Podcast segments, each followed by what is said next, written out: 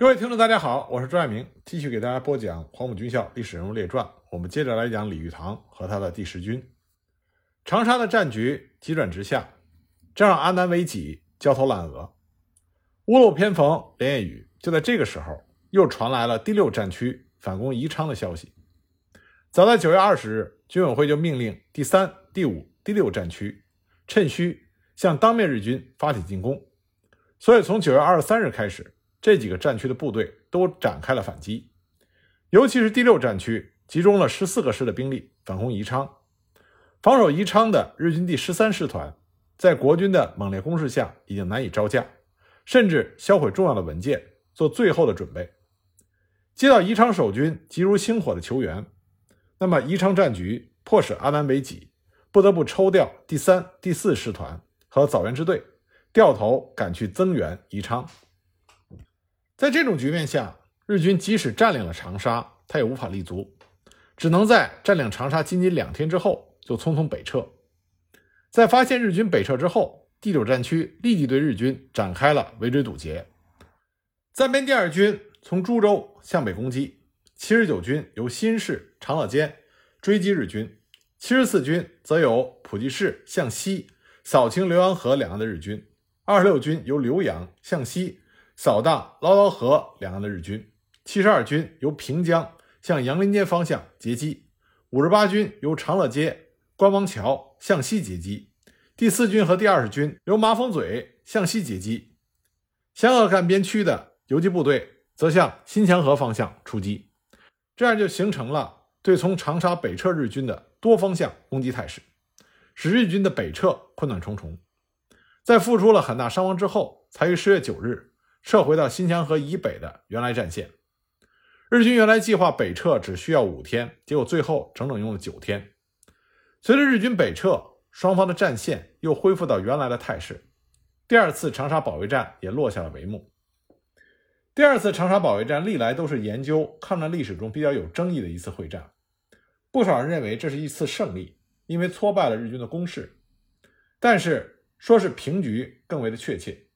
因为此战。国军部队先败后胜，最后恢复了战前的态势。从战线上来看，各自回到了原点，这是一个平手。而且日军最后是主动后撤，并不是被国军击败之后的溃败，只是在后撤途中遭到中国军队的围追堵截，损失比较大而已。从双方的伤亡情况来看，准确的伤亡数字历来说法不一，但如今比较公认的是，国军部队伤亡约六万人。日军伤亡约一万人，这种伤亡比在整个抗战期间也就只是中等水平。那么第二次长沙会战前期的失败，毋庸置疑，薛岳难辞其咎。他对于敌情的判断出现了严重的错误。面对日军在湘北的兵力集结以及对大云山的掩护性的进攻，完全没有意识到这是日军大规模作战的前奏，反而认为大云山战略地位重要，不惜投入重兵。与日军反复争夺，这就直接导致了新墙河防线的兵力空虚，使得日军仅用了两个小时就轻易突破。之后，湘北的门户大开，日军一路突进，如入无人之境。而且，薛岳原来计划的决战地点是在涪陵铺以北、汨罗江以南地区。这个计划中的决战地区距离日军的防线仅有六十公里，日军只要突破新墙河，只需要两到三天就能到达。而第九战区配置在纵深用于决战的部队驻地都距离较远，需要五到七天才能赶到。而最远的暂编第二军路程甚至需要十天。战役一旦打响，根本来不及赶到预定的决战地区，所以反而会被日军抢得先手，以逸待劳。所以整个的战役指导思想本身是存在着严重的缺陷。新疆河防线的轻易失守，更是将这种先天不足的缺陷进一步的放大。加上在无线电通信上不注重保密，通讯密码被日军破译，部队的行动完全被日军掌握，从而使得日军能够步步占先，针对第九战区的部署，在最有利的时间和地点进行最有效的打击，最终导致长沙失守，整个战役企图全部落空。那么后续作战呢，也是由于大云山方向第二十七集团军的积极活动，有效的打击了日军的补给线，给日军的后勤补给造成了很大的困难。再加上其他战区利用日军集中兵力进行长沙作战的机会，趁虚发动反击，让日军四顾不暇，只能在已经占领长沙的情况下，不能够扩大战果，最后连保住长沙都做不到，只好后撤。所以呢，薛岳对于自己的判断失误而造成的巨大损失，愧疚万分。十月十九日，他向蒋介石发电报，自行处分。电报中说：“此次长沙会战，倭寇试图冒进，与我军于可乘之机，军作洞察状况，指示周详。诸将士冒险犯难，浴血苦战，而足收歼敌之功，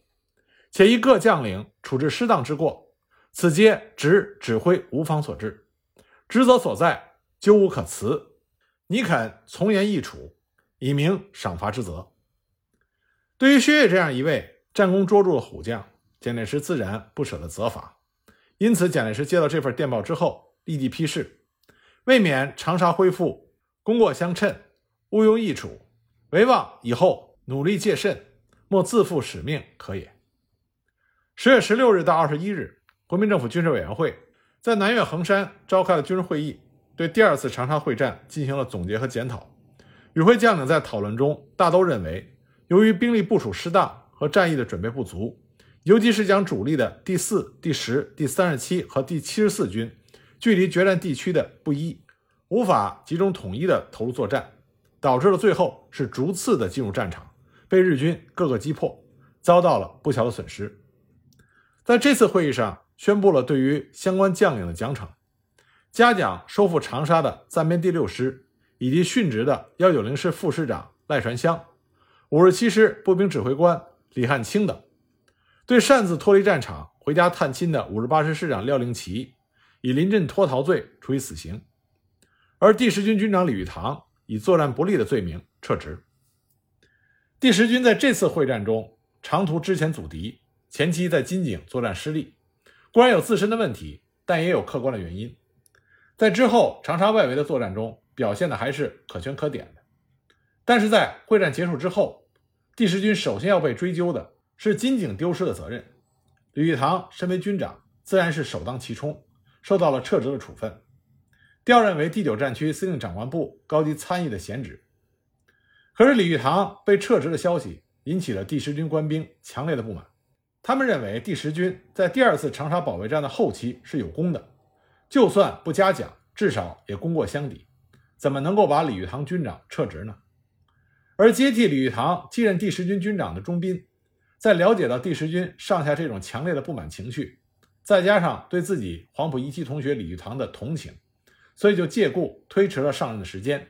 以便为李玉堂的转机留一点时间。但也有一种说法。认为李玉堂只是调职，并不是撤职处分。当然，从执掌实权的军长调到高级参议的闲职，从某种意义上来说，这也是一种处分。但不管怎么说，钟斌就任第十军军长的人事命令确实下来了，只是他没有到任，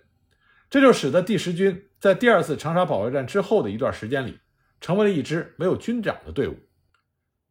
新成立的第十军在第二次长沙保卫战中首次参战。表现的确是不太能让人满意。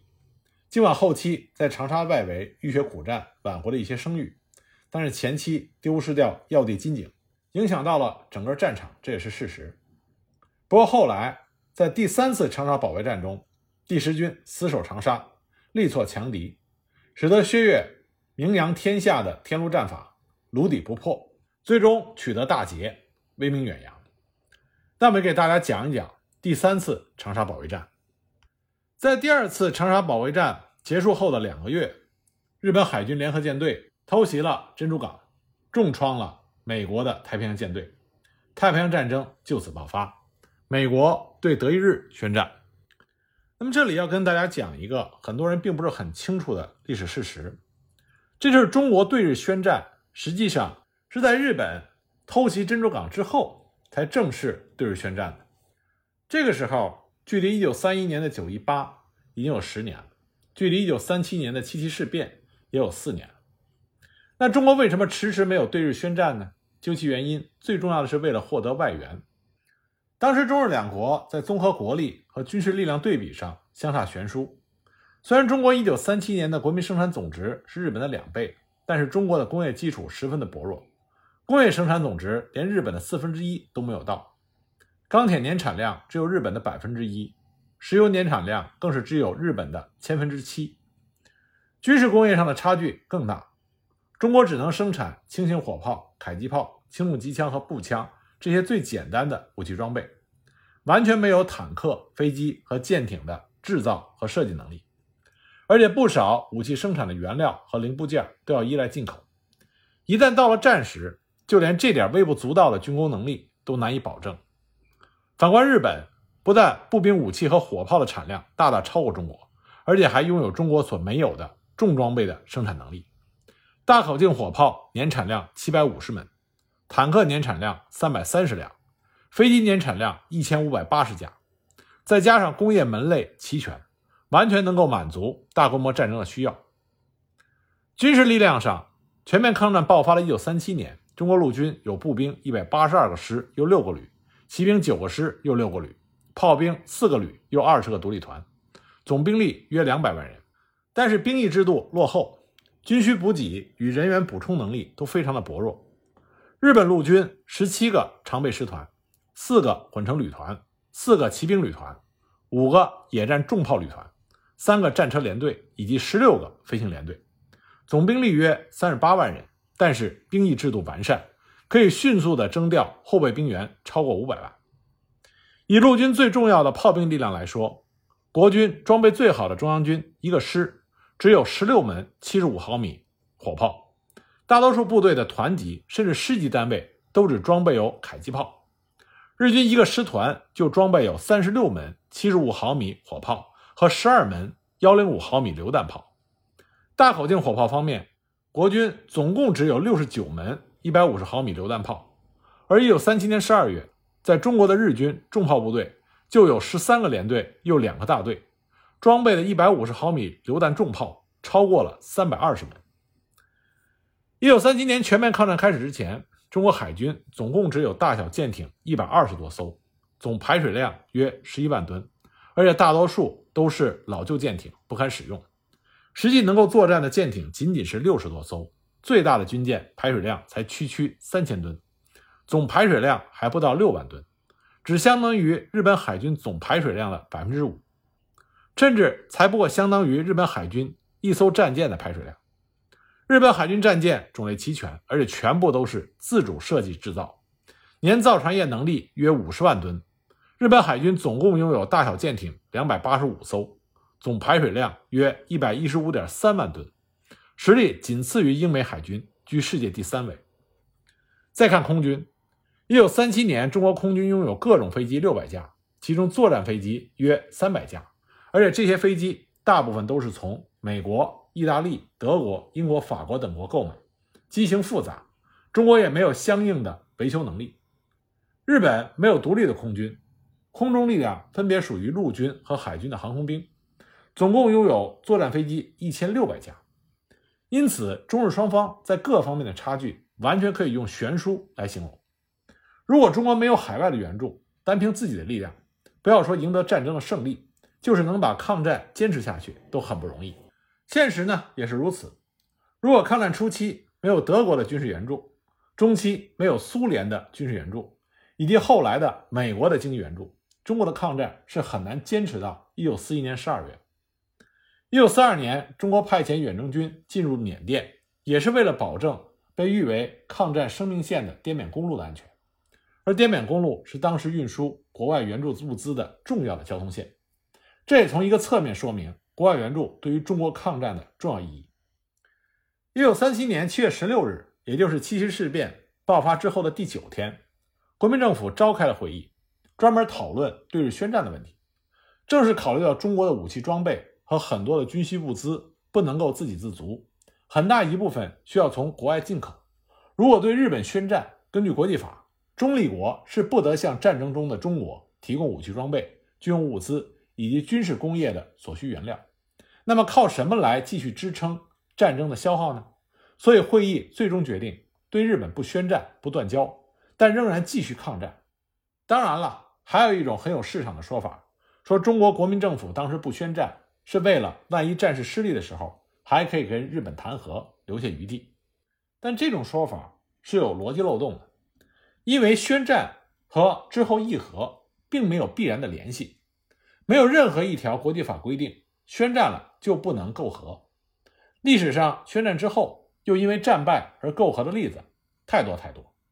所以这种说法是站不住脚的。而且有意思的是，中国没有对日宣战，日本也没有对中国宣战。难道说日本也是为了要给与中国媾和留下余地吗？显然不是。虽然日本的工业远远的超过中国，军事工业也完全能够支持大规模的战争，但日本本身是一个资源缺乏的国家，所以石油、铁、煤炭这些重要的战略原料都需要从海外进口。如果一旦宣战，日本同样受到国际法的限制，很多原料的进口就将大受影响。所以，一九三七年七月全面抗战开始之后，中日之间已经在事实上形成了战争状态。日本的高层也几次讨论是否要对中国宣战，最终认为日本一旦宣战，受国际法的制约，在进口各种战略资源方面会受到很大的限制。所以权衡之后，觉得宣战是弊大于利，所以没有对中国宣战。一九三八年一月，日本发表了声明，不再以蒋介石的国民政府为对手。在一九四零年三月，汪精卫政府成立之后，日本在政治上对重庆政府采取的是无视，所以就更不需要宣战了。所以一直到一九四五年八月，日本战败都没有向中国正式的宣战。在战场之上，中日双方投入的兵力越来越多，伤亡越来越大，战火蔓延的范围也越来越大，连当时国民政府的首都南京都已经沦陷。从任何一个角度来看，这都是毫无疑问的战争，但双方都没有正式的宣战，这并没有什么难以理解的，完全是双方选择的一种对自己有利的战争策略。只要对当时中国和日本的国情国力有了充分的认识，就知道这种有实无名的战争一定会是中国和日本的必然选择。那么，也有一种观点认为，中国对日宣战是跟在美国之后，在美国对日宣战的第二天。中国才对日本宣战，这其实只是一种表面现象。真实的原因是在抗战的初期，中国主要依靠的是德国和苏联的援助。但是随着德国和日本成为轴心国盟友而停止了对中国的援助之后，苏联也于1941年4月和日本签署了《苏联日本中立条约》，中断了对中国的军事援助。那么继续坚持抗战，在物资上就只能依靠美国了。一九四一年三月，美国通过了租借法案，开始向反法西斯国家提供援助。五月，美国宣布了租借法案适用于中国。但在一九四一年十二月之前，中国根据租借法案所获得的援助仅仅只有两千六百万美元，只占一九四一年美国根据租借法案对外援助总额的百分之一点七，占中国在整个抗战期间获得援助总额的百分之五。所以呢，这有一个时间上的关系。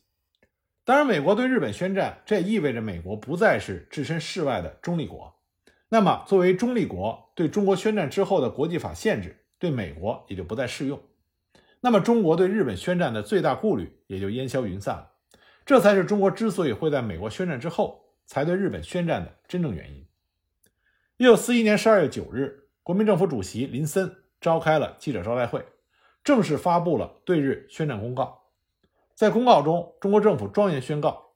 此特正式对日宣战，昭告中外，所有一切条约、协定、合同有涉及中日间关系者，一律废止，特此不告。这也意味着，中国人民在进行对日作战四年以后，终于正式的加入到世界的反法西斯阵营中来。从此，中国不再是孤军奋战，抗日战争也进入到一个新的阶段。同时呢，根据相关的国际法规定。战争使得交战国之间的条约失效，所以中国对日本宣战之后，1895年中日签订的《马关条约》也被同时废止。日本对于包括台湾、澎湖列岛在内的中国领土的占领，也就失去了法律依据。正是因为这个原因，在中国对日本宣战的文告中，特别的提到了兹特正式对日宣战，昭告中外，所有一切条约、协定、合同有涉及中日间之关系者。一律废止，这实际上就为后来中国在开罗宣言中明确提出要收回台湾、澎湖、东北等被日本侵占领土的法律依据。这也是宣战所带来的正面效应。那么再来看看太平洋战争爆发对中国战场的影响。